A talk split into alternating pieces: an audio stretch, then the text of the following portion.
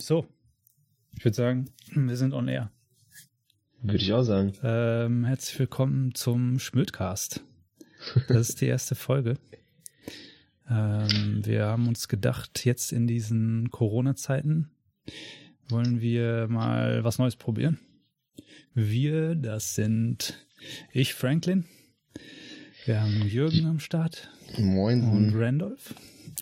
Hi. Und wir sind drei Dudes, die sich schon ziemlich lange kennen. Wir haben gerade nochmal nachgerechnet, so 18 Jahre sind es jetzt mittlerweile, fast 20 Jahre kennen wir uns schon. Schon krass. Und wir haben eigentlich immer gerne so dumme Projekte miteinander gemacht. Irgendwelche lustigen Sachen, mit denen wir uns stundenlang aufgehalten haben. Und die Ja. überhaupt keinen weiteren Zweck erfüllt haben. Und jetzt. Äh, Außer uns selbst zu belustigen. außer uns selbst zu belustigen. Großer Spaß, großer Spaß. Und jetzt sind wir ähm, zu der Idee gekommen, einen Podcast zu machen. Eigentlich haben wir das schon länger überlegt. Wir haben eigentlich schon die erste Vor Idee, hatte ich glaube ich schon vor einem Jahr ungefähr, ne? Ja. Habe ich das immer mal wieder so andiskutiert, aber so richtig, so richtig dann gemacht haben wir es dann doch nie. Und dann musste erstmal so eine Pandemie daherkommen. ja. Ich Ja, glaube, ist für ja. viele, Genau. für viele ist das auch eine Chance, diese Pandemie. Ja, für uns zum Beispiel. ne? Jetzt mal hier wirklich sowas zu starten. Und eigentlich machen wir das Ganze ja nur, weil wir mal wieder was miteinander machen wollten und mal wieder miteinander, miteinander reden wollten eigentlich. Also, Ja. mal über Dinge quatschen. Ohne jetzt Da kann das, großen da steht einem diese Distanz halt auch nicht im Weg, ne?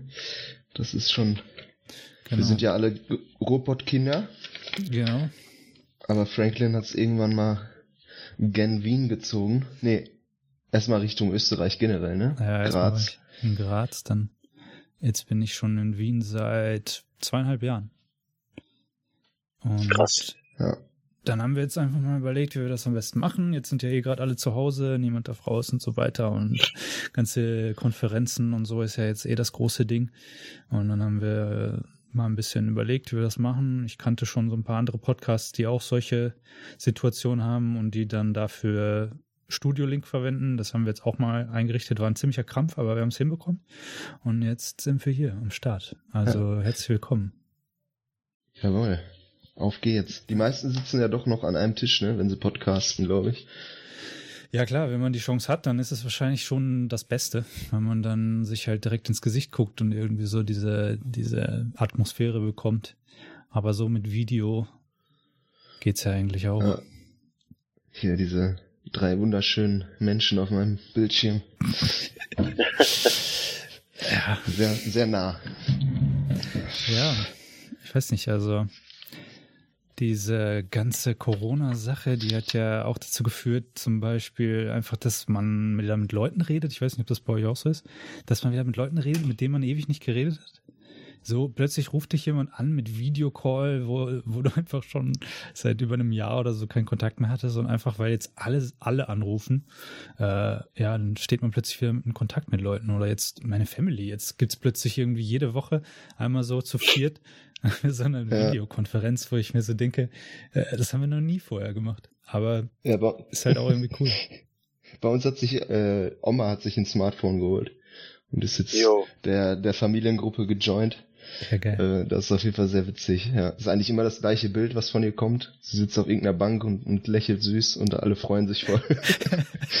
Aber sie kann halt endlich teilhaben, ne, und kriegt diese ganzen Fotos und Eindrücke und halt auch aus Portugal von, von meinem Onkel. Und so, das ist schon ganz fett. Auf jeden Fall. Ja, das ist auch äh, eigentlich ziemlich cool. Dann habe ich mir auch gedacht, warum machen wir das nicht immer, diese, diese Konferenz? Ich meine, jetzt, wie gesagt, in so einer, in so einer Pandemie, dann plötzlich ist das irgendwie so die einzige Möglichkeit, wie man sie sehen kann. Aber vorher, ich meine, ich lebe in Wien, das heißt, ich sehe meine Family jetzt auch nicht so häufig. Äh, da hätte man das genauso machen können. Ne? Aber Ja, trotzdem muss halt erstmal sowas irgendwie passieren, dass dann, dass man sowas macht. das stimmt. Ich war ja auch lange weg. Fünf Jahre Köln und ich hab, wir haben sowas nie gemacht, ne? Mhm. Also, weil wir sind sowieso so ein bisschen Noob, Technik-Noob-Familie. So, aber das hätte man auf jeden Fall mal machen können. Aber wie du sagst, ne, durch die, durch diese Zeiten jetzt rückt man auf anderer Ebene irgendwie näher zusammen dann doch, ne? Mhm. Ja. Wir sind jeden Sonntag bei Mama und Papa und eigentlich fast, ne? Wir essen da zusammen.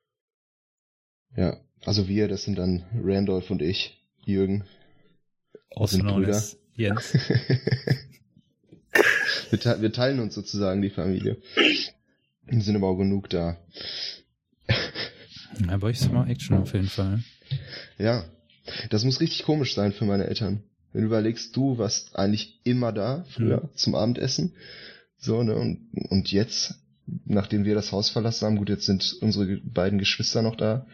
Aber äh, das merkst du daran, wenn wir da sind, wenn wir dann gehen wollen, wie geht ihr schon? Mhm. Und ne, dieses, die wollen gar nicht, dass diese Momente enden. Das Haus ist, glaube ich, ganz schön leer auf jeden Fall. Ja, stell dir vor, wenn, früher. wenn die beiden dann auch noch gehen, ne? Die sind ja, die, die sind schon noch so richtig zu Hause oder nur noch so Alibi-mäßig. Also jo Louis ist, glaube ich, relativ häufig bei seiner Freundin. Mhm. Patricia ist auch beide Anfang 20. Also ich glaube, es kann schon mal vorkommen, dass die auch einfach nur ein- und ausgehen, ins Bett gehen und fertig. So Ja, ja. vier erwachsene Menschen in einem Haushalt, da lebt jeder sein Leben. Mhm. Es ist nicht mehr alles so eng verwu verwunden, wie das früher war, als man noch so die totale Aufmerksamkeit seiner Eltern bekommen hat. Ja, auch einfach, das war ja deine, deine Haupt-Peer Group im Grunde, ne? Wobei Peer Group Ja. ja, äh, alles außer der Familie ist, ne? Würde man eigentlich sagen, ne? Ja, aber so die, die, die quasi ja. der tägliche, das tägliche, die tägliche Zusammenkunft eigentlich immer wieder dieselben Leute sind. Man war der ganzen Sache einfach auch, das, dem kannst du dich auch nicht entziehen. Das ist ja auch Ist auch schön. Ich meine, ich fand das immer cool. Ich war ja nicht einfach nur so bei euch, weil das, ich war ja immer bei euch eigentlich, weil es da halt so Family gab und irgendwie immer so Action war und das war ja auch schön, immer diese, diese volle Tisch und immer alle am Labern und irgendwie waren alle, alle haben zusammen gegessen und, und es war halt irgendwie immer ziemlich cool. Ja. Da habe ich jetzt am Gym, äh, am Gym, am Wochenende mit Jim auch drüber gesprochen. Wir sind, äh, als wir im Auto waren, habe ich ihm das auch gesagt. Wir wurden halt auch viel belächelt dafür. So mit 16 gehst du noch um 19 Uhr zum Abendessen. So, ne? Mhm. Das war ja nie so, dass wir das mussten. Ne? Und heute werden wir da so ein bisschen ja beneidet für fast schon ne von Mhm. unseren Freunden, die tatsächlich fast alle irgendwie familiäre m, komische Situationen haben, schwierige Situationen, die dann echt sagen, wenn wenn wir alle im Garten sind, dass ja ihr seid eine Bilderbuchfamilie, Mhm. das ist schon das ist schon cool dann, ne? Wenn man da so ein so ein Hafen hat. Ja, so, so, ein- so ein Draht. Ja. Das Ja, ist schon ja. viel wert. Auf jeden Fall. Ich denke, dass auch ein großer Faktor auch ist, dass unsere Eltern relativ jung sind. Ne? Mhm. Ich kann mich erinnern, als es eine Zeit gab, wo ich immer, wo ich, als ich gefragt wurde, wie, wie alt sind deine Eltern, da habe ich immer Alterszahlen mit einer 3 vorne gesagt. Ne? Meine Eltern sind 37, meine Eltern sind 36. Und zu dem damaligen Zeitpunkt war das schon, wow, deine Eltern sind ja mega jung, weil alle hatten schon Eltern um die 40er. Ja, meine, Und meine Eltern sind jetzt erst Anfang 50. So, ne? Meine Ja. Mutter war, glaube ich, 36, als ich geboren wurde. Kann das sein? 36? Ja, genau. 36 war sie. Ja, krass. Oder Meine wurde Mutter war nächsten Tag 20 bei Ricardo, ne? Oder 21, irgendwie so. Irgendwie Anfang 20, ja, auf jeden Fall sehr äh, jung noch. Ja. Ja. Aus heutiger Sicht erscheint einem das sehr jung, aber eigentlich ist das nicht sehr jung. Um die 40 Naja, also wenn ich mir vorstelle, ich meine, ich kann jetzt nur über mich persönlich reden, aber wenn ich mich mit 20 vorstelle und mir vorstelle, ich hätte ein Kind gehabt mit 20, Alter, das wäre einfach überhaupt gar nicht Ja. gegangen. Ich war, ich war noch der ärmste Junge einfach. Das, das, der hat mit 20 nur Scheiße gemacht. das hätte man keinem, keinem Kind zumuten können, geschweige denn einer, einer Partnerin, Schule. die noch dazu gehört. Ja, du, ja, ja ich auch. Mit, Offiziell mit war ich auch in der 20 war man so das letzte Jahr in der Schule noch. kommt drauf an. Oder im Park. Ja, sitzen geblieben. Im Park. Nee, aber, Im ähm, Schmödpark. im was? Im Schmödpark. Da, also ich meine, klar, das, ist, das sind jetzt irgendwie andere Zeiten, dass, dass die Leute halt kaum noch so früh Kinder bekommen. Natürlich war das mal irgendwie anders, aber ähm, man wird auch bestimmt zu einem gewissen Grad erwachsen, wenn man Kinder hat, weil man nicht anders kann. Ich glaube, das ist so ein Ja. Effekt. Wenn du plötzlich Ja. Kinder hast, dann dann ist halt einfach alles essentiell, was du machst. Es ist alles sofort entscheidend. So, äh, du kannst halt nicht mehr einen Kack machen und irgendwie was äh, so dumm rumprobieren und mal schauen, ob es funktioniert oder nicht, sondern du hast halt ein Kind, was du irgendwie füttern musst und was du auch irgendwie einfach versorgen musst und irgendwie für, die, für das du immer da sein musst. Und ich glaube, das ändert einfach mega viel bei den Leuten und selbst wenn du nicht erwachsen bist, du wirst halt dann irgendwie erwachsen. Aber ich glaube, dass trotzdem. Die meisten. Ja, also das kann man immer nur hoffen, aber äh, ich glaube dann trotzdem, wenn ich jetzt mit 20 ein Kind gehabt hätte, dann wäre trotzdem so viel, hätte ich dann so zur Seite schieben müssen Boah, weiß nicht. Das glaube ich. Ja, das ist, das ist halt auch im Endeffekt, das sagst du jetzt, ne? Aber stell dir vor, es wäre anders verlaufen, wenn ein Kind bekommen und vielleicht, du würdest jetzt, ich meine, du hast ja dann Sachen gemacht, wie nach Brasilien zu gehen, ne? Mhm. Nee, das war davor. Das war noch davor, aber dann war ich ja auch trotzdem viel unterwegs danach.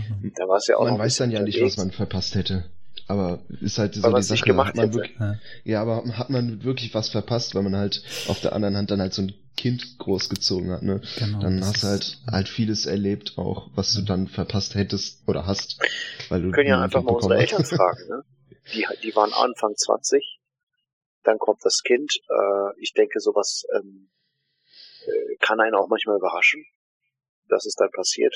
Genauso wird es gewesen sein, denke ich mal. Äh, aber ähm, die hatten vielleicht auch ähm, noch Sachen vor. Mhm. Andere Sachen. Die haben vielleicht auch sich das alles anders vorgestellt. Aber nun ja. Und das ist ja dann, was man, was, was das Leben so nun mal zu dem macht, was es ist, nämlich, dass du es nie, kannst dir den besten Plan zurechtlegen, dann kommt ein Kind und dann verläuft dein Leben halt einfach ein bisschen anders. Und damit musst du dann klarkommen. Darauf musst du dich dann einstellen. Ja. Und plötzlich geht es nicht mehr nur um dich. Es geht nicht nur um die Verwirklichung deiner eigenen Träume. Ähm, es geht dann äh, primär erstmal um dieses Kind. Und das ziemlich lange. Ja, ich glaube vor allen Dingen dann, wenn, wenn das halt so, ähm, ich sag jetzt mal, überraschend passiert oder ungeplant, das ist ja auch immer so die Frage, wie, weiß nicht, ungeplant, was heißt das eigentlich? Also so ganz, ganz so einfach ist es ja dann doch nicht. Äh, ein Kind zu machen, wenn man es nicht will. Aber wie dem auch sei, man hat dann so ein Kind und ich glaube, das Wichtigste ist dann vor allen Dingen, dass man sich der Sache stellt ne? und dass man auch dann wirklich, wenn man diese Verantwortung, also diese, diese Entscheidung getroffen hat, dass man dann halt auch wirklich die Verantwortung dafür übernimmt und dann sich der Sache stellt. Aber ich glaube, das ist halt auch viel leichter gesagt als getan. Es ist, da ist so viel dabei. Aber wir sind jetzt auch so ein bisschen wie die Blinden, die vom Licht sprechen. Ne? Das ist so, ja, ja, genau, das, Kinder. absolut, absolut ja, keine Kinder. Aber du hast ja, du hast ja was ähnliches wie ein Kind. Du hast einen, einen jungen Hund. ja, also ich habe tatsächlich auch schon häufiger diesen Vergleich mal wieder gezogen. Ich fühle mich da auch immer ein bisschen, bisschen. Eine Windel wäre schon geil gewesen, oder? Eine Windel für den Hund, ja, manchmal schon. Gibt's, oder? Äh, ich glaube nicht wirklich, nee, also nicht, nicht effektiv, weil, nee, das kann ich mir nicht so richtig gut vorstellen. Das Tier tickt doch aus. Ja, erzähl. nee, ich, ich wollte sagen, dass ähm, dass ich häufiger mal, wenn ich darüber erzählt habe, dann schon auch immer so das verglichen habe, wie, wie das wohl sein, also dass das bestimmt ähnlich ist, wie wenn man ein Kind hat. Und der Vergleich als jemand, der keine Kinder hat, ist natürlich immer so ein bisschen gefährlich, weil man, ja, absolut. Man, man redet dann darüber so, als wüsste man wirklich, was das bedeutet. Aber ich glaube schon, dass man in gewissen Dingen Parallelen ziehen kann. Zum Beispiel am Anfang bei so einem Welpen, wie häufig du halt aufstehst und äh, nachts zum Beispiel und, und mit dem rausgehen halt, äh, muss zum Beispiel oder einfach der der braucht halt so viel Aufmerksamkeit, ne? Der braucht so viel Energie von dir. Du musst dich so dem so so mega widmen und was auch glaube ich ähm, ähnliches ist äh, diese Desil Desillusionierung, die du hast, wenn du dir einen Weltmann schaffst. Und ich glaube, das hast du auch zum Beispiel beim Kind. Gerade bei den Müttern ist es, glaube ich, häufig so, dass die dann diese äh, diese Postpartum-Depression bekommen. Äh, ja. wo, wo du quasi so diese, die, diese Vorstellungen irgendwie hast und diese, diese Wünsche und Träume und sowas, die du dir alle so vorstellst und dann ist aber plötzlich so die harte Realität, dass ja. äh, du hast jetzt ein Kind oder du hast jetzt einen, einen Welpen, was das praktisch bedeutet, wie viel Energie das raubt, wie viel du dich darum kümmern musst. Du kannst nicht einfach sagen, ich habe heute keine Lust darauf. Ja, richtig. Ja, richtig. das ist Äh, ich mache heute frei, gibt's, gibt's einfach nicht. Und das sind so Dinge, glaube ich, die kann man schon auch ganz gut vergleichen bei Hunden und Kindern. Hm, Dann gibt's mit Sicherheit hm, tausendmal mehr Dinge, die man nicht vergleichen kann. Aber ja, also ich sag euch, so einen kleinen Hund zu haben, ist auch schon echt anstrengend. Ich habe mir das nicht so anstrengend vorgestellt. Ja. Ich kenne nur Katzen, das ist super entspannt. Das ist halt so ein paar, paar Wochen anstrengend, Mhm. weil die alles kaputt machen oder halt auch noch nicht dahin machen, wo sie hinmachen sollen, je nach Tier. Mhm. Manche haben es auch direkt drauf, aber das ist überhaupt kein Vergleich. Ne? Irgendwann lässt du, du kannst ja auch anderthalb Tage wegfahren, stellst ja genug Futter hin und gut ist. Ne? Mhm. Die, die heult auch nicht rum oder bellt das Haus zusammen oder du musst halt wirklich, das ist bei einem Hund wirklich komplett anders. Ne? Der verlangt dir viel mehr ab. Ja. Das ist, kann ich, kann ich mir noch nicht vorstellen, aber irgendwann will ich mir auf jeden Fall auch einen Hund holen. Ja, so wenn man Zeit hat und auch die Energie hat und sich das ein bisschen teilen kann auch, dann, dann geht das schon auch natürlich besser. Ähm, wir sind ja auch zu zweit und haben das ja dann auch so teilen können, äh, aber es war trotzdem anstrengend genug, dass ich denke, würde ich das alleine machen? Keine Chance. Ist ja wirklich nicht möglich. Also ähm, viel zu, weiß nicht, das, das zerrt ja auch so an einem und dann wird man auch teilweise so ungeduldig und das, dann ist man auch nicht mehr, nicht mehr Herr seiner ganzen Sinne und dann, dann wirst du teilweise wütend auf, auf ein Tier, was dir nichts getan hat im Grunde genommen und du denkst dir dann echt so, wow, was, warum bin ich jetzt so wütend? Äh, Das ist ja, das hat ja nichts mit dem Tier zu tun, sondern das kommt ja alles aus dir selber heraus und dann merkst du halt einfach, dass du selber da irgendwas hast, was, äh, was dich irgendwie Dass du wahnsinnig selber macht. zum Tier wirst. Ja, genau. Du wirst selber zum Tier und, und behandelst dann natürlich das Tier auch irgendwie unfair, weil es hat dir nichts getan und, und ja, das ist, das sind alles, das bringt so viel hervor in einem, was eh alles da ist, aber ja, ich kann euch sagen, das war auf jeden Fall ziemlich anstrengend. Jetzt ist sie äh, neun Monate, glaube ich, fast und wir haben ja echt viel auch mit ihr gemacht, ziemlich viel trainiert, wir haben Einzeltraining auch gemacht und äh, haben immer bei jedem Spaziergang wir, trainieren wir immer ganz viele Basics so und ich muss sagen, das hat sich halt auch wirklich jetzt ausgezahlt. Man merkt schon einfach, dass sie ziemlich gut äh, auf einen reagiert und dass sie einfach ruhiger wird und ich habe da schon jetzt mittlerweile ein besseres Gefühl als am Anfang. Am Anfang dachte ich schon so, war, war ich schon teilweise verzweifelt, da ich dachte, scheiße, der Hund, der wird nie was, so ungefähr. ja. Der ist defekt. ja Geht ihr denn noch zurück. zum Training? Ja, wir haben so Einzeltrainingsstunden gemacht. Wir haben einfach so einen Zehnerblock direkt bezahlt und ich glaube, wir haben mit sechs Mal oder so gemacht. Das heißt, wir haben noch viermal und das ist, äh, machen wir auch so alle zwei Wochen ungefähr dann einmal. Trefft ihr euch mit irgendwem oder geht ihr irgendwo hin? Wir treffen uns dann mit äh, so einer Trainerin, einfach meistens irgendwo in der Natur, wo es möglichst viel Platz gibt. Äh, die bringt dann ihren eigenen Hund mit. Und dann können wir halt so Hundebegegnungen und sowas üben. Äh, jetzt in der aktuellen Zeit eben auch äh, mit Abstand. Hundedesinfizierung. ja, immer mit Sprühflaschen vorher mal absprühen. Kann Luna sich schon die Maske aufsetzen selbst? Schön wär's. Nee. Ach, ab, Hm? ab morgen braucht man hier in Deutschland Masken. ja, hier in Nordrhein-Westfalen. Ja. das ist hier schon jetzt länger so. Ich glaube seit zwei Wochen oder so. Ach so, na dann Ja. ist ja ein. Wir haben Hast sowieso eine? welche, ja. Wir haben, äh, also Ja. meine Frau hat welche selber gemacht. Äh, selber Geil. gestrickt. Gestrickt, genäht, wollte ich sagen. Das ist sehr überhaupt nicht durchlässig für die Viren, so eine gestrickte Maske. sie strickt auch sehr gerne, deswegen habe ich das jetzt gerade staut. Nein, natürlich hat sie die genäht. Ähm, ja, und die funktionieren gut. Die kann man waschen, bügeln und so. Und dann braucht man nicht immer die ganzen Dinger immer wegschmeißen, weil was ich jetzt auch sehe, überall liegen jetzt diese Dinger rum. Ne? Vorher waren überall Plastikflaschen und Plastiktüten äh, Tüten oder so und jetzt sind überall diese Masken. Ja. Und E-Scooter. Und ist gut. Fragt sich, fragt sich, wer hier der wirkliche Virus ist. ja, aber ähm, hier reicht es auch, wenn du dir so ein, so ein Schlauchtuch oder so übers Gesicht ziehst, ne? über Na äh, Mund und Nase. Ja, Das reicht schon. ja.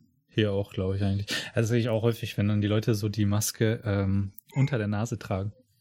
Ja, das sind die Brillenträger oft, weil ich kenne das selbst, als Brillenträger beschlägt dir die, die Scheiße halt. Wenn du die aber so, ich habe das auch mit Sonnenbrille gehabt, aber wenn du die so einklemmst unter der Sonnenbrille, Genau, geht's eigentlich. unter der Sonnenbrille. Genau, genau. Ja. Mhm. Du musst halt schaffen, dass der Atem so zu den Seiten weggeht. Irgendwie. Mhm. Naja, ja, ku- kurzer Tipp an alle Brillenträger. die uns alle zuhören. So viele. Ja, wir haben schon richtig viele Hörer. Wir füllen die Hallen. Falls da jemand zuhört, du Einsamer. Wie so, ein- wie so ein League of Legends Finale. Irgendwann in der Pause tritt der Gitarrist von Limp Alle Bizkit sitzen auf. da und Psst, sei ruhig, ich will hören, was sie sagen. Randy McRR. Oh, jetzt ruckelt ihr aber ganz schön. Ja, es war auch gerade ein kleiner, kleiner metallischer Alien in der Leitung. ja. Hat sich reingehackt. Ist alles echt hier. Ja.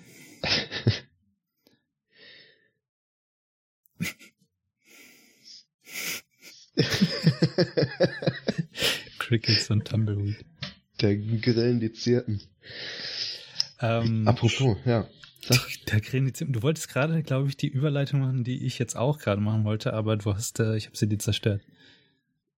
Äh, Ja, kann sein. Ja, Mit, dem, mit der letzten Nacht. ja. Ja, ja, wir haben, die, Randy und ich haben die Nacht bei den, bei den zirpenden Grillen verbracht. Wo Wir waren, äh, wir waren illegal unterwegs, müssen wir gestehen. Wir waren mit drei Kumpels, also zu fünft waren wir unterwegs. Was war daran ähm, jetzt illegal? Letzt, ich glaube, das Mehr Leute als Also- zwei waren. ist, ich weiß nicht, ob das als touristische Übernachtung zählt, was wir da gemacht haben. Da müsste ich man jetzt mal nicht. einen Juristen fragen. genau, letztendlich haben wir nichts, nichts gebucht. Kein, kein Airbnb oder sonst irgendwas. Nee, wir waren im Sauerland, im, bei Möhnesee. So heißt, glaube ich, auch der, der Ort. Ne? Da ist auch der Möhnesee. Waren wir halt jetzt knappe 24 Stunden unterwegs. Sind gestern los. Wollten früh morgens los, aber wie das bei uns Banausen immer so läuft. Wann waren wir da? Wann waren wir am Parkplatz, haben uns getroffen? Eins. 13, 4, 13 Uhr, ne? Ungefähr, ja. Und dann sind wir losgewandert ähm, und hatten unseren, hatten eine Karte und einen Kompass, hatten eine grobe Richtung, aber sind, haben uns von vornherein vorgenommen, wir gehen einfach eine gerade Linie möglichst. Also wir sind komplett querfeldein die ganze Zeit gegangen. Ähm, Warum gerade Linie? Einfach so aus Spaß oder? ja, also äh, Adventure-mäßiger Ah, okay. sollte das Ganze sein. Und dadurch, es war letztendlich auch so eine kurze Wanderung. Und dadurch, dass wir äh, querfeld eingegangen sind, war es auch entsprechend anstrengender. Ne? Mhm. Also das war auf jeden Fall sehr belastend, weil du ständig irgendwo eingesunken bist. Es war alles furztrocken. Mhm. Und dann kamen irgendwelche Schneisen im Wald, die dann total tümpelig, matschig wieder waren, wo du mit dem ganzen Stiefel richtig so einmal so raus dich ziehen musst. Das war richtig angesogen.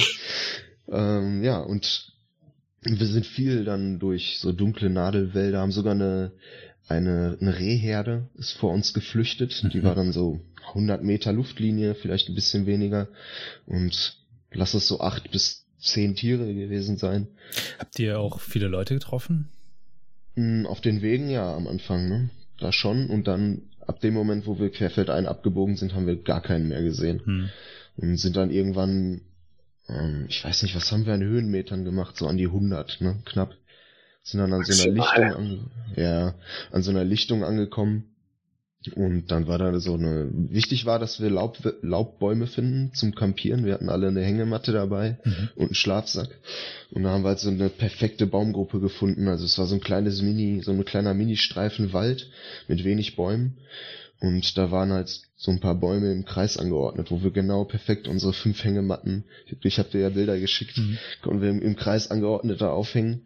Und ja, dann haben wir da ein bisschen, bisschen Schnaps getrunken, Musik gehört, haben selbstverständlich alles, alles so gelassen, wie es war, Mhm. keinen Müll hinterlassen und äh, ja, haben dann da die Nacht verbracht. Habt ihr so, so Trekking-Hängematten gehabt wahrscheinlich, ne?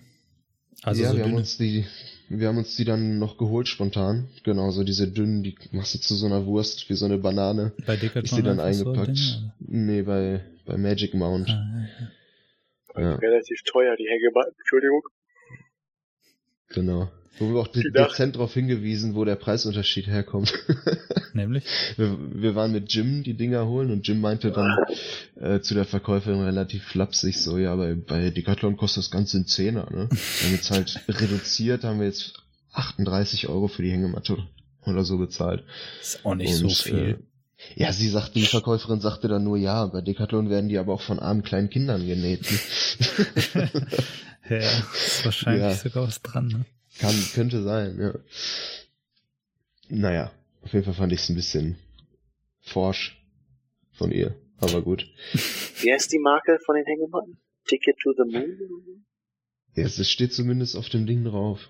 Ticket to the Moon. Haben die jetzt noch irgendwas ja. Spezielles? Sind die jetzt irgendwie noch isoliert oder sind das einfach nur die Dinger und dann nee. nächsten Schlafsack? Nein. Das ist, also das Spezielle an den Dingern ist sicherlich, dass sie äh, extrem leicht sind, super klein gemacht werden können und die sind sehr schnell aufgebaut und trotz ihrer Leichtigkeit, Dünnheit sind die extrem reißfest. Mhm. Ja, Aber das ist keine besondere Hängematte. Mhm. Ich weiß. Gibt's in coolen Farben. Es gibt so Trekking-Hängematten, die dann unten noch so eine Schürze haben, heißt das, glaube ich, ähm, wo unten wie so eine Art Schlafsack dran ist äh, der, der aber nur unten so zugemacht wird, der hängt dann quasi so runter wie so eine Schlaufe, wird unten zugemacht und der macht nichts anderes, als die Luft unter der Hängematte quasi äh, so eine Art Lufttasche dazu erzeugen, damit es halt dann nicht kalt wird. Ne? Ja, das war auch ein großes so Problem in der Nacht. das ist das Ding, weil wenn du einen Schlafsack hast, selbst wenn du einen Down-Schlafsack hast und du liegst halt da drin, dann drückt dich ja die Schwerkraft so nach unten. Das heißt, die, die Down werden alle komprimiert und äh, die Isolierung funktioniert halt einfach kaum. Ne? Ja. Ja, das haben wir ja. auf jeden Fall zu spüren bekommen. Der Felix, der Cousin von Manu, von Randys Mitbewohner, der meinte halt, ähm, habt ihr keine Isomatte? So, wir schlafen nur in Hängematten, ja, aber äh, euer, euer mhm. Poppes und euer Rücken und eure Beine werden auf jeden Fall ordentlich kalt. Mhm. Ich hatte halt dieses aufpustbare Kissen von Decathlon, dieses Kopfkissen, ja. was ich habe. Und da habe ich dann wirklich so viel Luft draus gemacht, dass es halt äh, noch Luft zwischen war, ja. aber es war halt so ein, so ein Lappen dann im Grunde. Und das habe ich mir dann unter den Arsch gelegt, weil ein Kissen brauchst du nicht wirklich. Du hast eine ganz gemütliche Liegeposition eigentlich, mhm. von Haus aus in so einer Hängematte. Und dann ging's. Dann wurde es auch warm. Ja. Also hier, Jim hat ganz schön gelitten, auf jeden Fall. ja, ich ja, habe das äh, heute, mir, sorry, ja.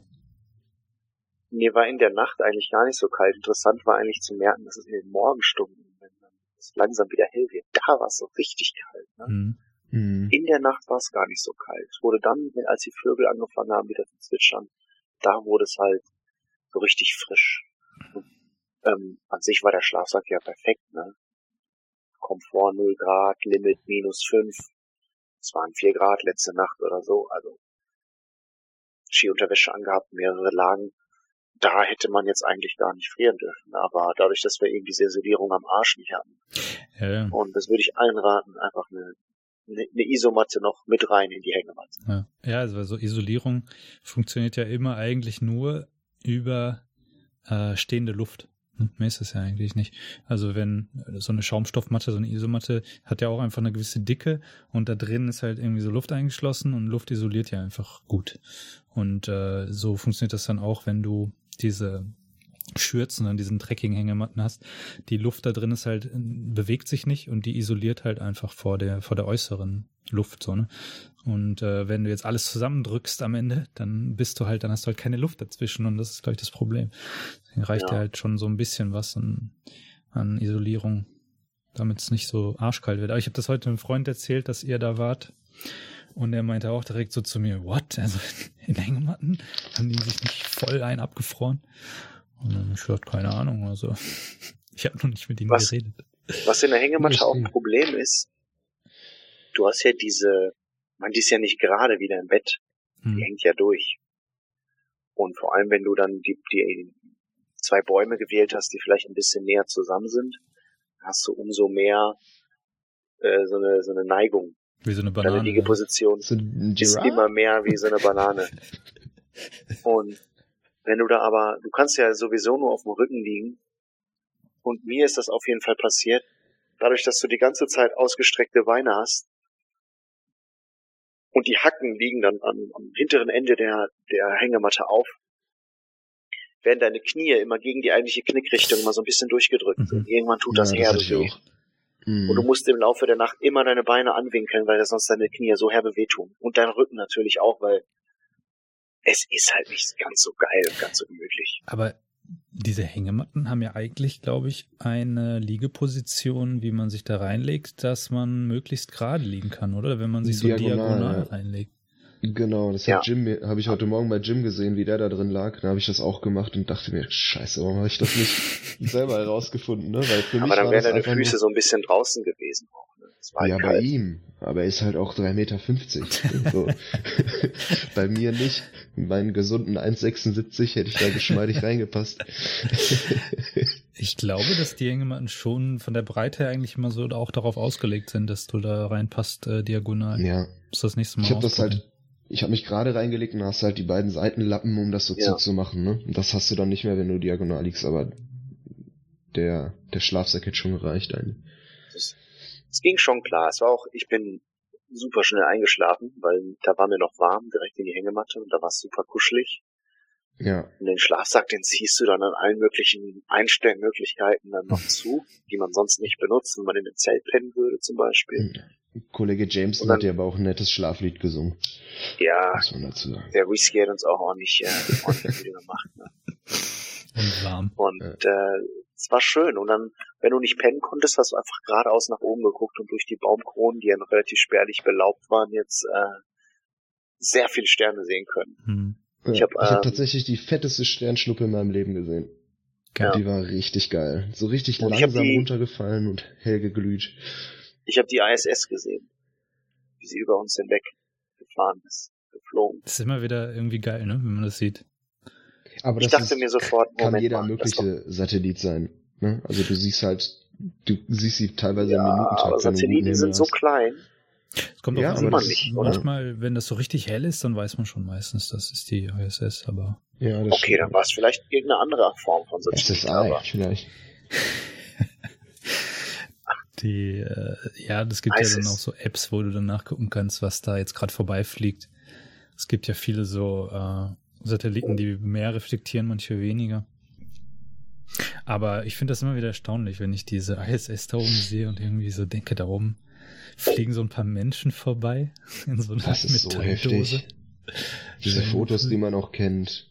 Ich finde gar nicht, so diese Aufnahmen aus der Kapsel sind immer witzig, ne? Mhm. Aber ich finde, wenn die aus so einem Bullauge raus fotografieren, über die Erde drüber, da, boah, Ja. Das muss so krass sein. Ja. Oder dieser Felix Baumgartner, wo der aus der Stratosphäre darunter schießt. Ich meine, hallo? So, der, der Flug war halt auch nicht gemütlich, ne? Mhm. wurde halt so minutenlang rumgewirbelt und aber überhaupt der ist doch fast ohnmächtig geworden. Ja, ja, aber guck, dieser Moment, Alter, wo der runterguckt einfach. Mhm. So, ich, ich, ich kack mich ein, wenn ich in eine, in eine Quarterpipe droppen will mit einem Skateboard oder so, was ich einmal geschafft habe in meinem Leben. Ja. Und äh, der springt einfach aus der Stratosphäre. Der, bei dem Baumgartner muss ich immer an, an diesen Artikel im Postillon denken. Habt ihr den gelesen damals? Ähm, Vielleicht. er, er ist ja da aus dieser Kapsel gesprungen und dann äh, äh, Postillon kennt ihr, oder? Diese Satirezeitung. Ja, klar. Ja, gut. Ja. Und dann gab es da so einen Artikel ähm, mit einem Bild von, von, der, von dieser Stufe, wo er drauf stand, wo er runtergesprungen ist. Und dann stand gro oben drüber groß, Rekordversuch ungültig äh, wegen Übertreten. Und dann siehst du so eine Linie auf dieser Stufe, die jetzt drüber getreten ist. Aber das Beste, Fotofinish. das Lustigste daran war halt, dass dann die Leute, das ist ja beim Postillon häufig so, dass die Leute das dann ernst nehmen. ne? Also es gibt Leute, die, Ja. wenn das dann irgendwie zweimal geteilt wird über Facebook oder so, dann wissen Leute nicht mehr, was Postillon ist und sehen das halt und regen sich halt furchtbar darüber auf. Und dann haben, Wahnsinn, oder? dann gibt's da so Kommentare. Ich weiß nicht mehr, ich krieg's nicht mehr zusammen, aber es war sinngemäß sowas wie, ich komme in eure Redaktion und brenne euch nieder oder irgendwie so. so richtig Oh aggressive mein Hasskommentare. Das ist einfach Oh herrlich. Und dann hat der Postillon hinterher. Überleg mal, der Postillon berichtet, man bricht in Postillon-Redaktion ein und brennt alles nieder, keiner wird's glauben einfach. Ja, stimmt, die müssten das dann so Ja. Satire machen. Die haben dann hinterher irgendwie noch so eine Zusammenfassung gehabt von den, von den ganzen Kommentaren, die besten Kommentare, so eine Compilation auf diesen, auf diesen Baumgärtner, Baum, wie heißt der Baumgartner? Gartner. Baumgartner äh, Artikel hin, haben sie dann die besten Kommentare gesammelt. Da waren so heftige Sachen dabei, wie die Leute einfach steil gehen auf sowas. Naja. Aber ich wollte noch mal zurück zu dem Camping-Thema eigentlich. Ja. Ähm, wir waren ja letztes Jahr zusammen in Slowenien campen. Und oh ja. das war ja eigentlich auch ziemlich genial. Ähm, wie wir da auch die eine Nacht da im Nationalpark gepennt haben, was ja auch höchst illegal war. Ja, aber das musste auch sein. Ja, genau. Also ich meine, wir können ja die Story noch mal kurz erzählen, vielleicht für die Leute, die sie noch nicht kennen, wenn uns jemand zuhört. Äh, äh, hallo, hallo, hallo. Ist da jemand? Jemand? Jetzt Danke, Dortmund. Jetzt aber aus. Jetzt aber aus. äh, Kuckuck? Kuckuck? Erzähl doch. Ja. ähm, ja, wir waren in, im, im, im Triglav Nationalpark unterwegs und hatten uns so eine schöne Meeres Mehrtagestour eigentlich zusammen äh, gesucht auf der Karte. Das sah auch alles eigentlich ziemlich cool aus. War jetzt, äh, wirkte auch jetzt nicht so übertrieben. Äh, alles machbar, irgendwie dachten wir zumindest.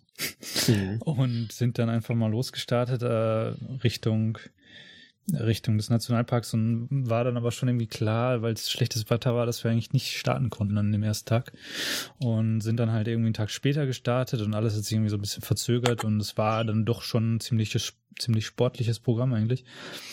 Und dann sind wir halt direkt am Anfang diese, was waren das, 900 Höhenmeter oder was hoch? 900. Das war schon ordentlich. Vielleicht nicht ganz so viel, ja. aber.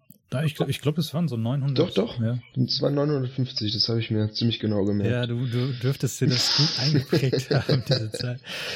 Wir sind dann da hoch und äh, wollten halt eigentlich direkt wild kampieren, aber irgendwie das äh, ist ja eigentlich dort nicht erlaubt. Haben dann da so ein bisschen äh, doch Paranoia gehabt und haben dann uns eine, eine Unterkunft noch gesucht an dem Abend, aber das war dann irgendwie schon sehr anstrengend, ne? Der erste Tag. Wir hatten ja irgendwie auch alle viel zu viel Gewicht auf dem Rücken.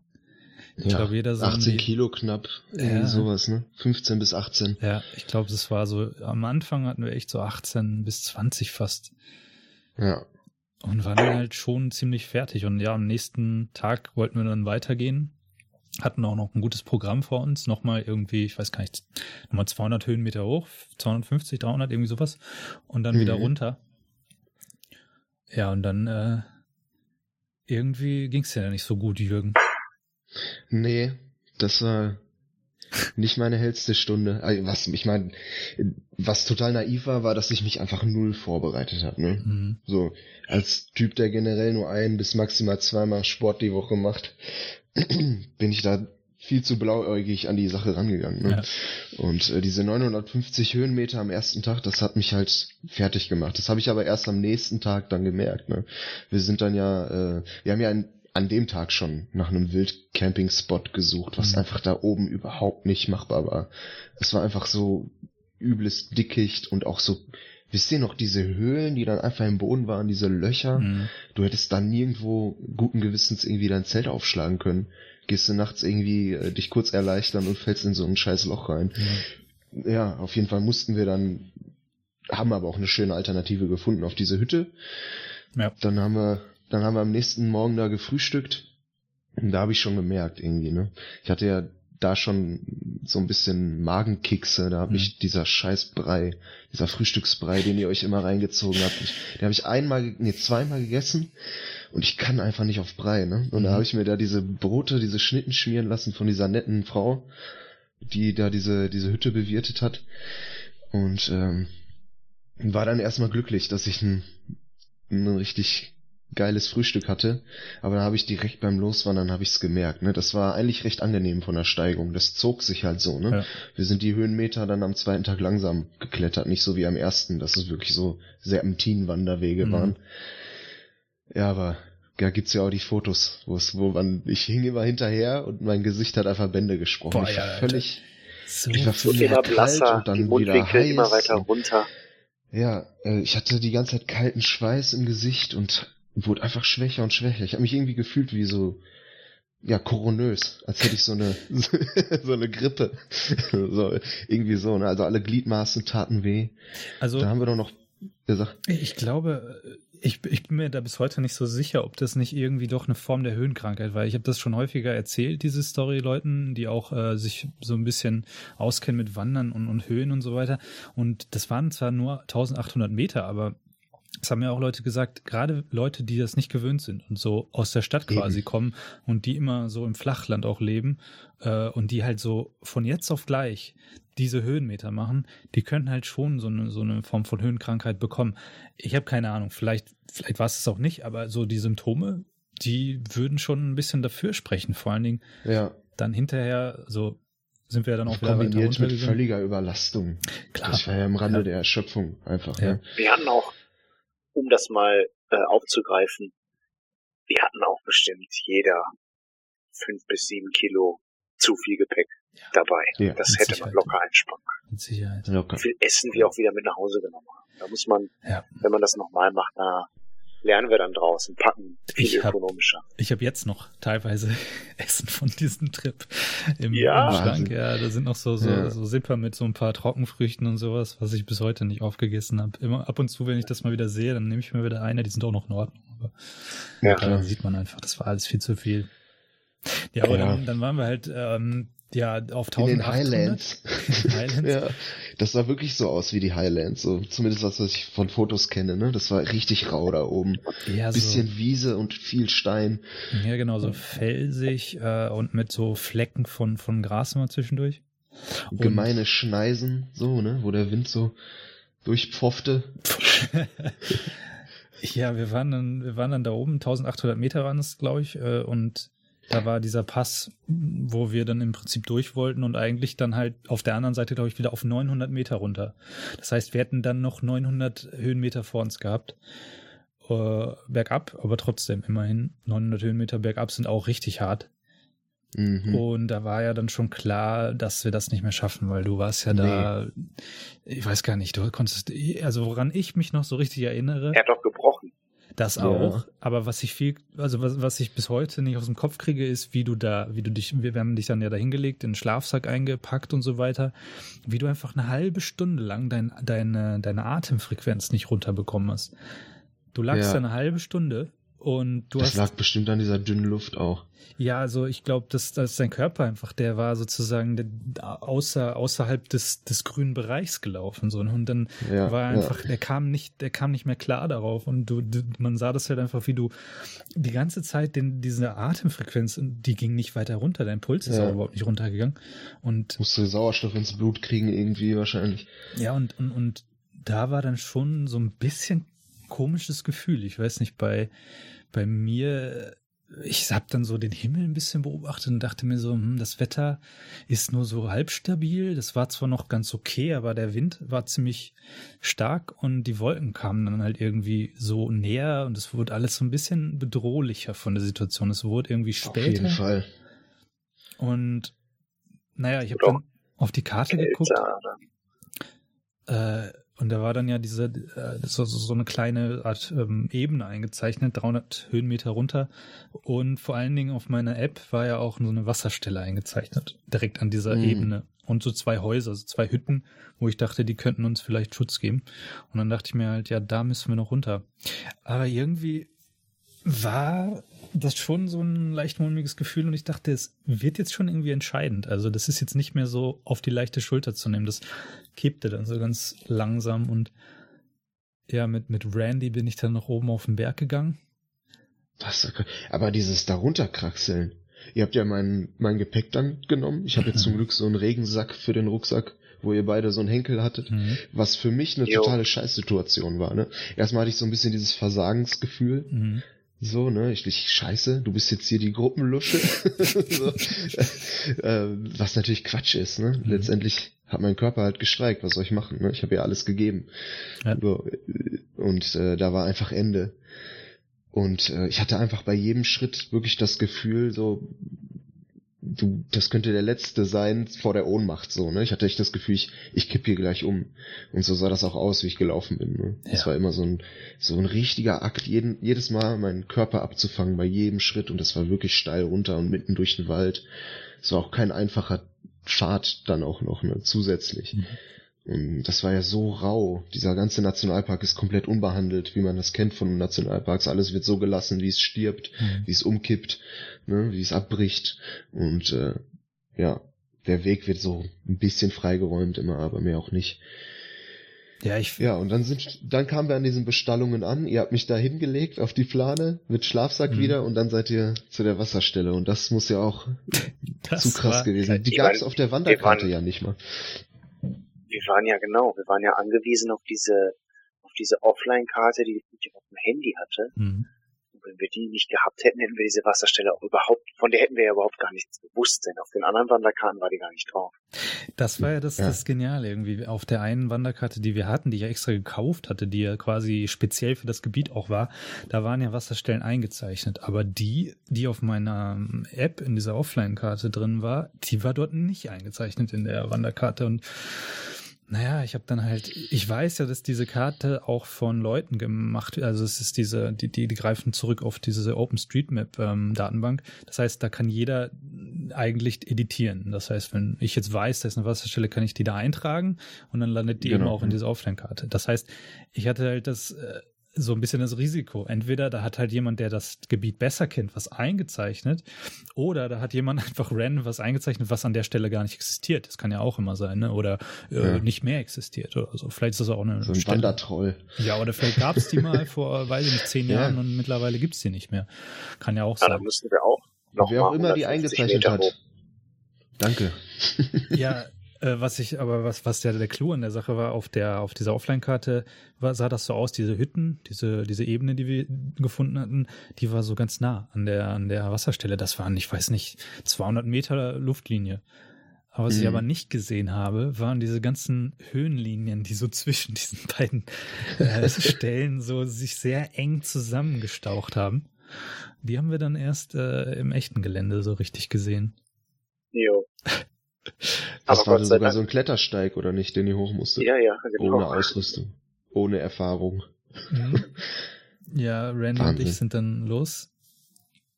Also wärst durch so ein Geröllfeld, war das, ne? Das war, das war abenteuerlich. Und wir, Und wir waren ja auch müde, ne? Einfach auch Ja. schon, ne? wir waren schon Und dann gut ähm, fertig. haben wir alle Trinkblasen dabei, alle Trinkflaschen. Also jede Trinkblase hat ja drei Liter genommen. Hm. Ihr hattet mir eine Flasche da gelassen. Der letzte halbe Liter, den wir hatten, Ja, hattet ihr mir da gelassen. Aber wir brauchten ja unbedingt Wasser, weil wir alle was trinken wollten und weil wir kochen wollten. ja. Ja, ja. Ja, Und wie ihr gekocht habt. Und wie ihr gekocht habt am Ende war. War das nicht der Risotto-Abend? Das war der Risotto. Ich, ich und du hab's, hast nie, Brühe ich hab's nie probiert, aber ich habe eine, eine, eine lebensrettende Hühnerbrühe von Hühnerbrühe. Randy McRR bekommen. Ja, äh, Brüh Brühwürfel sind wirklich eine gute Stärkung. Tatsächlich. Ja.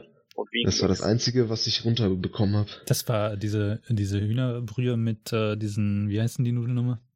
Yum Yum. mit den mit den Yum Yum Nudeln Genau. drin. Product Placement an dieser Stelle. Yum, yum. Ja, genau. Äh, wir sind, aber was ich noch zu dieser Wasserstelle sagen wollte, ich war, das war dann schon in mir so dieses Gefühl, fuck, ich habe das jetzt irgendwie schon auch entschieden, dass wir da hingehen und diese Wasserstelle, die muss jetzt einfach da sein. Ich habe die sozusagen so herge, hergebetet. Weißt du, kennst du das? Wenn du so sagst, die ist da jetzt, die muss da sein. Mhm. Und dann sind wir da diesen komischen Klettersteig hochgekraxelt mit den ganzen Blasen, diesen äh, Trinkblasen und Flaschen und so in der Hand und haben uns die gegenseitig noch so angegeben und der erst der eine hoch, dann der andere, da war noch zum Glück in der Wand so ein Drahtseil auch, wo man sich festhalten Jo. konnte. Und dann waren wir da oben und ich guck die ganze Zeit auf mein Handy und, und hab halt gesagt so, hey, also wenn das, wenn die, das GPS jetzt stimmt, dann sind wir eigentlich jetzt genau an der Stelle, wo das sein müsste. Und wir haben uns so umgedreht, da war nix. Scheiße. Und dann sind wir noch so zehn Schritte weitergegangen und plötzlich hörte man so ein leichtes Plätschern, ne? Weißt du es noch? Ja, ich weiß es noch.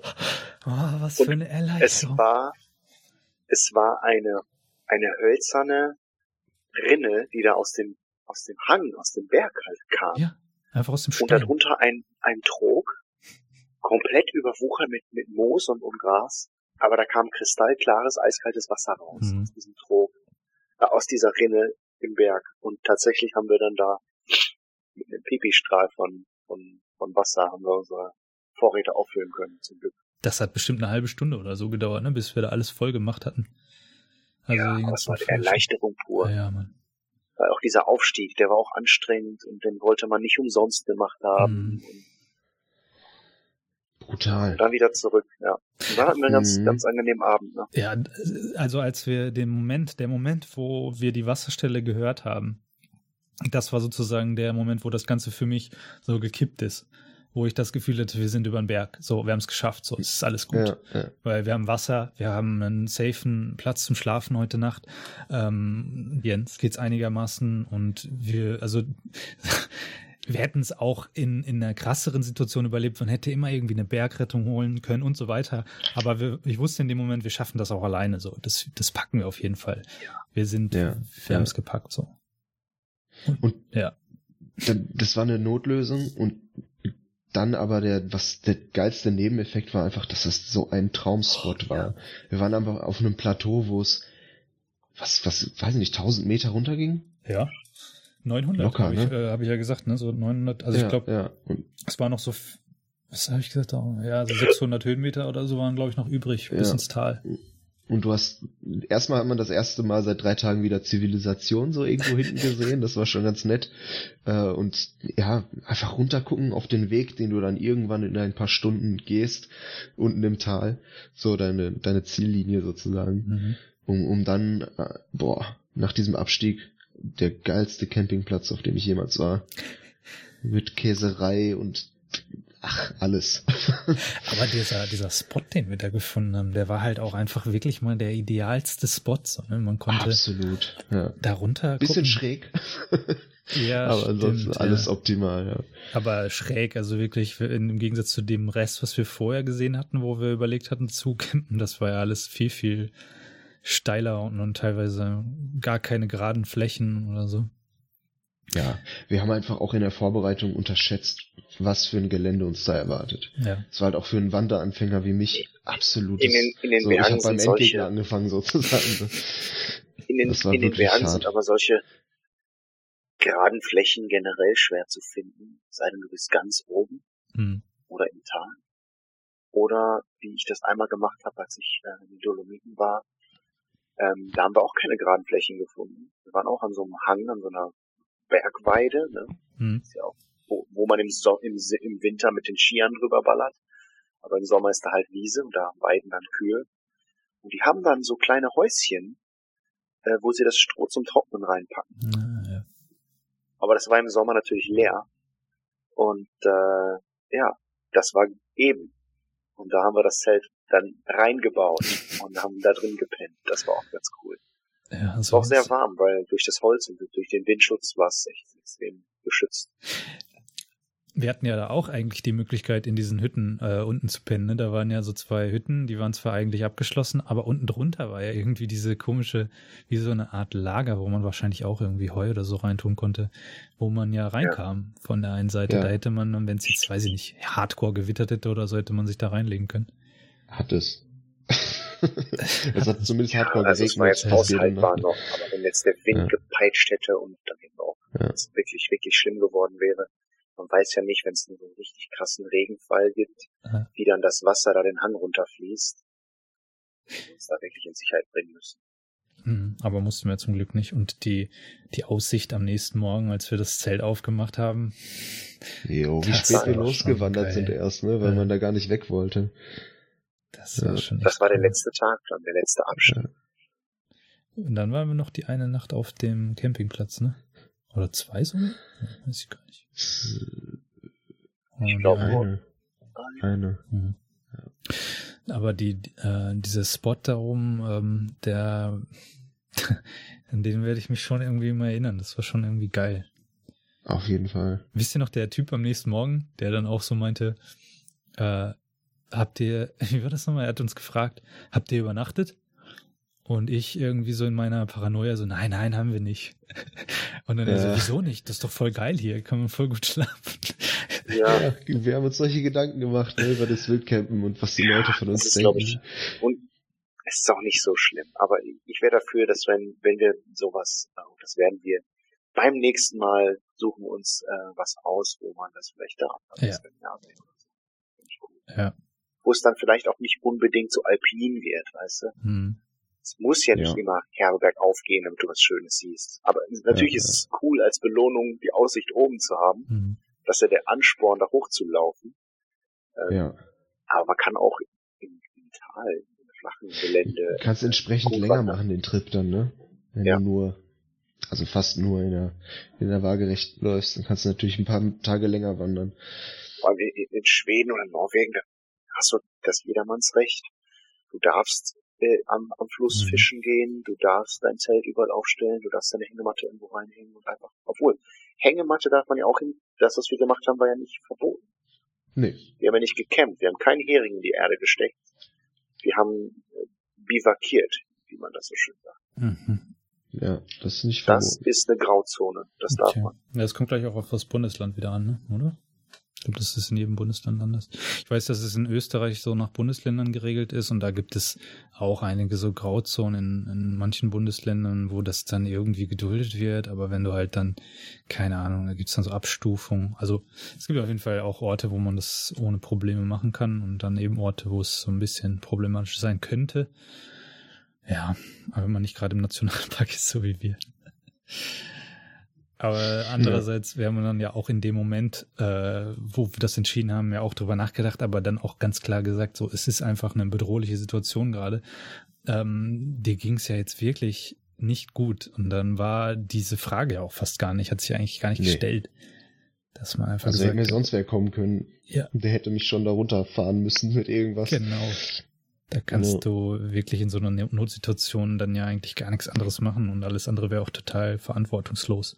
Wenn man dich da jetzt noch runtergepeitscht hätte, das wäre einfach maximal dumm gewesen. Ja. Ja, und der Abstieg war richtig geil dann auch am letzten Tag. Für euch nicht so, ne? Ihr habt das nicht so. Das Bergab finde ich viel besser als Bergauf.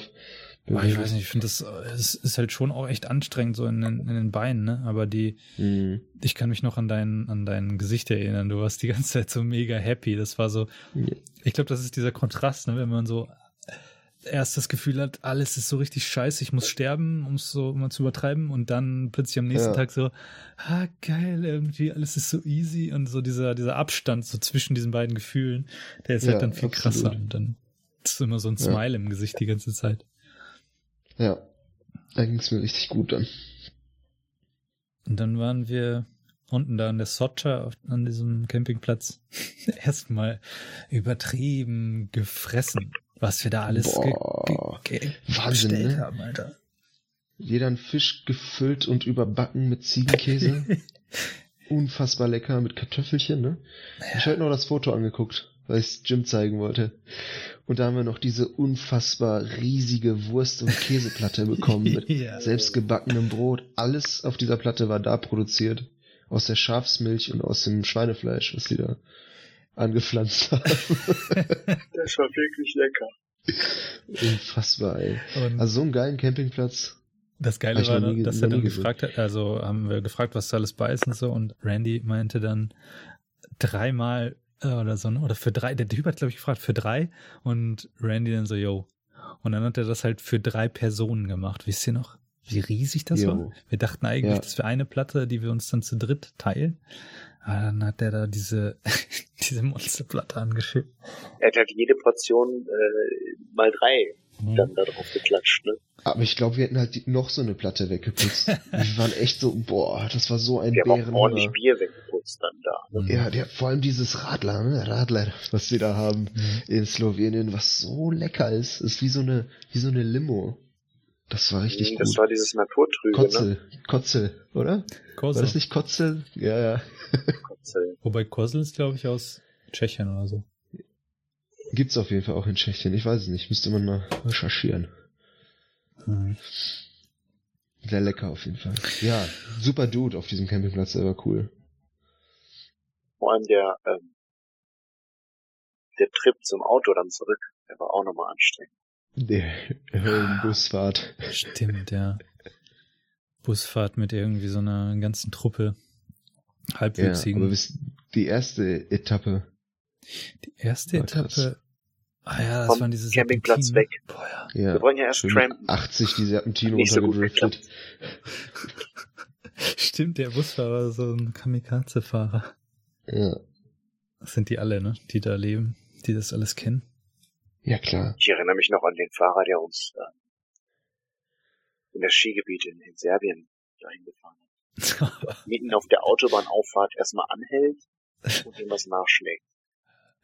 Das, äh, das sind schon so die, die, da, da findet man in diesen Unternehmen, die diese Minibusse fahren, findet man wirklich die abgefahrensten Fahrer überhaupt. Also so die, die, die, wo du glaubst, dass die einfach gar keinen Führerschein haben dürften, weil die einfach, weiß ich nicht, die, die, ich erinnere mich an einen, der ist, äh, bei der Fahrt hat der die ganze Zeit sein Handy in der Hand gehabt, am Lenkrad und hat irgendwie Nachrichten gelesen, permanent auf der Autobahn und ist irgendwie mit 160 äh, auf der rechten Spur lang gebrettert und hat dann immer mal wieder so ausgeschert, um irgendwie zu überholen. Also da gibt's schon, da gibt's schon die Hardcore-Fahrer bei diesen Minibusunternehmen.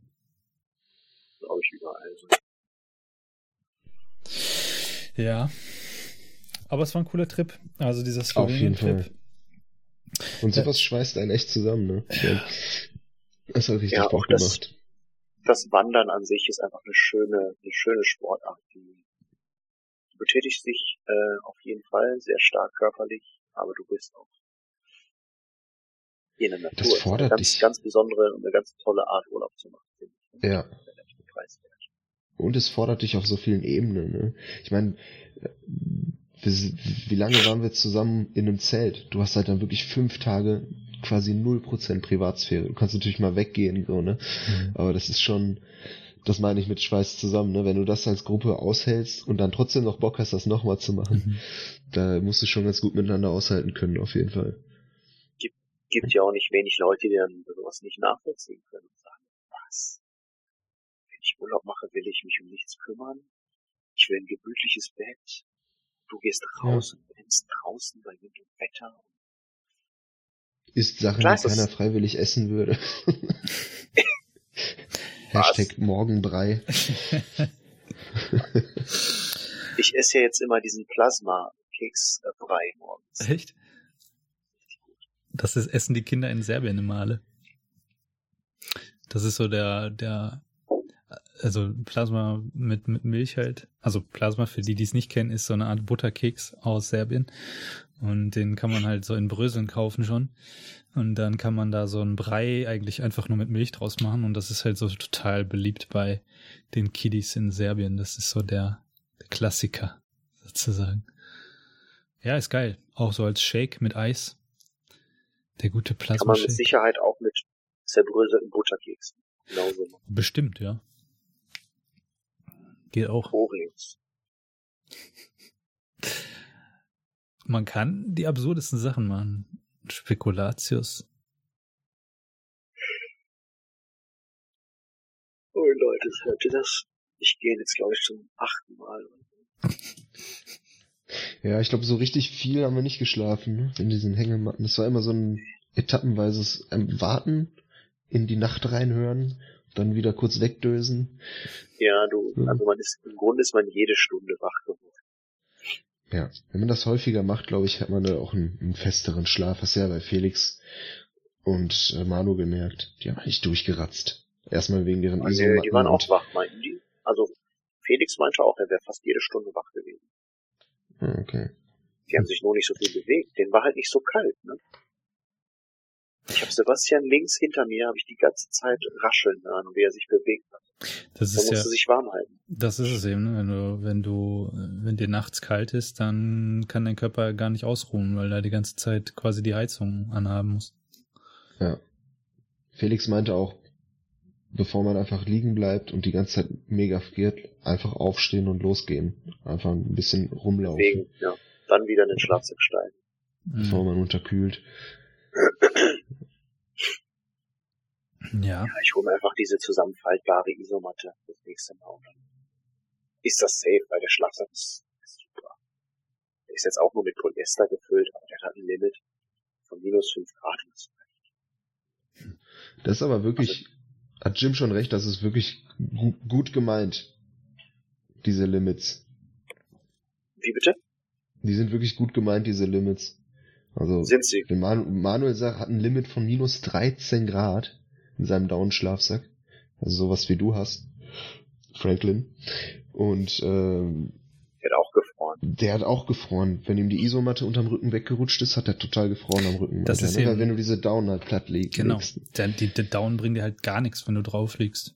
Deswegen gibt's mhm. ja auch diese, diese Kills. Ähm, so eine Art, das ist eigentlich ein Down-Schlafsack, der aber unten äh, einfach gar nichts hat. Der ist offen. Der ist unten einfach offen quasi. Ähm, ja. Weil das ist einfach nur weniger Gewicht. Du hast dann einfach noch weniger Packmaß und noch weniger Gewicht. Also eine Decke. Im Grunde eine Decke, die halt dann noch, glaube ich, Kapuze, ich weiß gar nicht, manche haben, glaube ich, Kapuze, manche aber auch nicht. Äh, die sind, die decken quasi nur das ab, was du auch wirklich abdecken musst. Und dann musst du die halt ähm, äh, möglichst gut ausrichten an die Isomatte. Das heißt, die Isomatte äh, isoliert dich unten und die, äh, dieser Kilt, der isoliert halt nur von oben und dann äh, brauchst du halt nicht diese, diese plattgelegenen Down quasi haben. Ja. Ja, ich habe bei Rock am Ring 2012 hatte ich auch irgendwie drei so Oberbetten heißt das, glaube ich. Ja. So uralte Dinger. Was so Wolloberbetten von meiner Oma. Da habe ich mich dann drin eingewickelt und das war einfach, boah, ich habe so gut geschlafen bei Rock am Ring. Es war richtig, richtig gemütlich. Immer schön geschlummert da. Ja, bestimmt auch gut voll. Ja, klar, aber du, du schläfst ein zu Pimmelmusik und wachst auf zu Pimmelmusik, weil lief immer nur Kassierer. Oh Gott. Ja. Ah. Aber, aber ja. wir hatten eine, eine Luftmatratze ging, eine nicht. Wir waren zu dumm, aber ja. Ja. Wir waren einfach zu dumm, den Verschluss richtig zuzumachen. Wir dachten, die sei kaputt, aber die war völlig in Ordnung. In Slowenien hatten wir doch auch jeder mal irgendeinen, irgendeinen Scheiß mit unseren ich Isomatten. Ja, du nicht, aber ich hatte direkt am Anfang ein Loch drin. Äh, was du, du, du hattest einen Schlitz. Ja, ich hatte wie so mit so einem, mit so einem Schlüssel einmal lang gegangen und so eine Nagelschere oder so.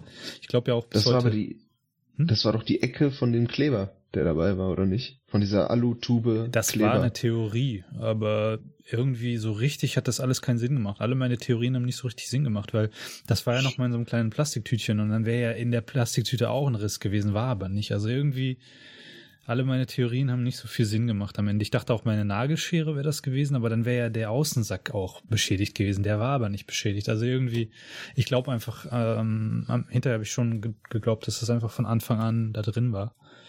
Weil ich habe den ja vorher gar nicht ausgepackt. Ich hätte ihn natürlich einmal auspacken müssen, um zu gucken, ob der, ob der heile ist. Habe ich natürlich nicht gemacht vorher. Aber dann war ja zum Glück dieses Flickzeug dabei und dann habe ich das zum Glück direkt flicken können. Aber dann bei, bei Randy war hinterher auch noch dann die, die Isomatte leer. Ja, er ein bisschen geflucht. Ein bisschen, ne? Ich die erinnere war, Die war halt kaputt. Ja. Ja, und halt neu. Drei Nächten. Ja.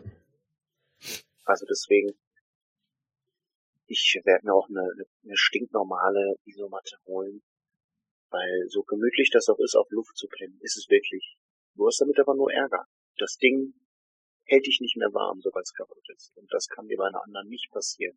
Ja, es gibt ja, ja. auch äh, diese klappbaren, einfach diese Art äh, Standard-Isomatten, die man aber so einfalten kann. Ja. Die sollen wenn du Platz hast, wenn du Platz hast, kannst du natürlich beides machen, ne? Immer dieses Ding als Unterlage, das Faltbare. Ja, gut, das aber das, deine Notlage. Oder als, als Backup. Wenn du jetzt zum, zum Campen fährst oder so im Auto oder was weiß ja. ich, aber wenn du jetzt wirklich äh, irgendwie drauf achten musst, was du so mit hast, an Platz. Ja, gut. Ja. Wir hatten halt auch viel zu viel Essen, wenn man da ein bisschen einspart. auf jeden Fall. Äh, gibt's noch viel zu lernen, auf jeden Fall. Ja. Ja, vor allem. Es gibt ja dann auch Leute, die im Kletter ausrüsten. So, so ein Scheiß. Du musst irgendwie lauter sprechen oder dein Mikro näher ran, du bist echt leise. Es gibt Leute, die besser. Ja die nehmen ja dann auf so eine Wandertour Klettersachen mit, weil die auf so einen Klettersteig noch wollen. Da wiegt halt so ein Seil auch 30, weiß ich nicht, wie so ein, weiß nicht, wie lang die Seile sind, aber die wiegen einiges. Ja. Da zählt dann jedes Gramm. Da musst du die High-End-Lösung haben. Dann. Ja, oder ultraleichten Mini-Schlafsack. Die Leute, die so, ähm, auf Englisch heißt es Through-Hikes, also diese Wanderung, wo du quasi von Punkt A bis Punkt B läufst. Also meistens irgendwie durch einen Bundesstaat in Amerika oder so an der Küste entlang oder was weiß ich. Die sind ja dann, weiß ich nicht, Touren von ähm, mehreren hundert Kilometern oder so. So was mhm. wie Jakobsweg zum Beispiel ne, in Europa. Ja. Solche Sachen, wo du halt dann echt ähm, eine Woche oder länger unterwegs bist, zwei, drei Wochen teilweise. Da ist es ja dann, da musst du jeden Tag immer wieder alles aufsetzen und immer wieder tragen. Das heißt, du hast dann keinerlei, äh, also nicht dieses, ja, ich muss das jetzt drei Tage durchhalten und dann ist vorbei, sondern du musst es halt jeden Tag wieder aufsetzen und wieder. Ja. ich habe einen Bericht mal gesehen vom Himalaya, meine ich da gab es eine Wanderroute, wo die Einheimischen für ein Apfel und ein Ei äh, mit so Kopfgurten und so Kisten dir deinen dein Wanderscheiß mhm. hochtragen, weil das wirklich ein verdammt schwieriger Pfad ist. Aber wie fühlt man sich da bitte? Man hat so ohne Rucksack, siehst du dann da die, die Wanderer und die Einheimischen kraxeln da hinterher. Und äh, das war Kraxeln, der Reporter. Die vor, bestimmt. Ja, wahrscheinlich. Der, der Reporter, der dann darüber berichtet hat, hat es halt selber dann auch gemacht mit seinem eigenen Gepäck, hat sich das in so eine Kiste gelegt und er meint, das ist unfassbar für, für was für ein kleines Geld hier, was für Qualen die hier überstehen. Ja, aber die beschweren sich nicht, ne? Also die, die sind alle lustig drauf gewesen und äh, schon krass. Da, da kam ich mir so ein bisschen jämmerlich vor. die leben da, die leben davon. Ja. Ja, also in, in Mount Everest zum Beispiel oder überhaupt bei diesen ganzen großen Bergen im Himalaya, da, da musst du ja auch dann äh, dir immer so eine Gruppe von, von Sherpas oder wie die anderen, also gibt's ja mehrere so Ethnien, die da oben quasi äh, schon immer gelebt haben. Unter anderem die Sherpas, das sind glaube ich so die bekanntesten davon. Und mhm. die musst du ja anheuern. Du darfst gar nicht da hoch ohne eine Gruppe von denen, weil die sich da einfach auskennen, weil die ähm, das auch tragen können und äh, auch einfach äh, viel, viel besser angepasst sind an diese, an diese Gegenden. Ne? Und das sind dann auch, glaube ich, deine Guides ein bisschen. Ja, auf jeden Fall. Wenn ja. die sagen, wir gehen nicht hoch, weil es zu gefährlich ist, dann hm. bleibt man unten und dann Wissen die schon warum? Deren Wort hat schon Gewicht auf jeden Fall, die haben auch wirklich Erfahrung. Und ohne die, also kannst du es auch komplett vergessen, da hochzukommen. Also wenn dann da so, so ähm, irgendwelche Leute damit prahlen sozusagen, dass sie auf dem Mount Everest waren und so, die sind dann nicht alleine hochgegangen. Nee, die, und vor allem jetzt stell dir das, stellt euch das mal in Europa vor, was der Europäer daraus machen würde, was für ein touristisches ähm, ja, was für eine Infrastruktur da wahrscheinlich hingehauen werden würde und das wird alles wahnsinnig teuer sein wahrscheinlich und die Leute machen das gerne und sind glücklich dabei und ich glaube, das ist eine, eine richtig geile Erfahrung. Ich, ich glaube aber auch, gut. dass es auch im Himalaya-Gebirge, gerade da um den Mount Everest herum, gibt's bestimmt schon recht gut erschlossene Wanderrouten. Und ich glaube auch da Müll, so Kack, so. Alles, was dazugehört. Massentourismus. Ich habe gerade Wanderhoden verstanden. Sehr bekannt. Himalayische Wanderhoden. Wie Sand am Meer. Steht im Regal neben dem Himalaya-Salz. Ja, neben dem Brot aus der Dose gibt's auch natürlich Wanderhoden. Ja, also ich glaube, gerade der Everest ist schon echt ziemlich krass vermüllt auch. Also was ich da so gesehen habe mal, da wird halt, da gehen schon richtig viele Leute auch hoch im Jahr, weil das einfach so das bekannte Ziel ist. Und so das Ding, was du so erklimmen willst, wenn du, wenn du es ernst meinst, so ungefähr. Und das ist ja auch schon teilweise touristisch ist vielleicht übertrieben, weil da kann halt dann doch nicht einfach jeder hochgehen, aber trotzdem schon so sehr überlaufen und dann da gibt's mhm. da gibt's teilweise Bilder, wo diese Basecamps halt so heftig vermüllt sind, wo alles voll ist mit Scheiß, den die Leute halt dann da lassen und da kannst du halt nicht mal eben einen Trupp hochschicken, der das sauber macht, weil äh, da kommst du nicht nicht mal eben so hoch und auch das kannst du dann wieder abzutransportieren, das ist halt ja.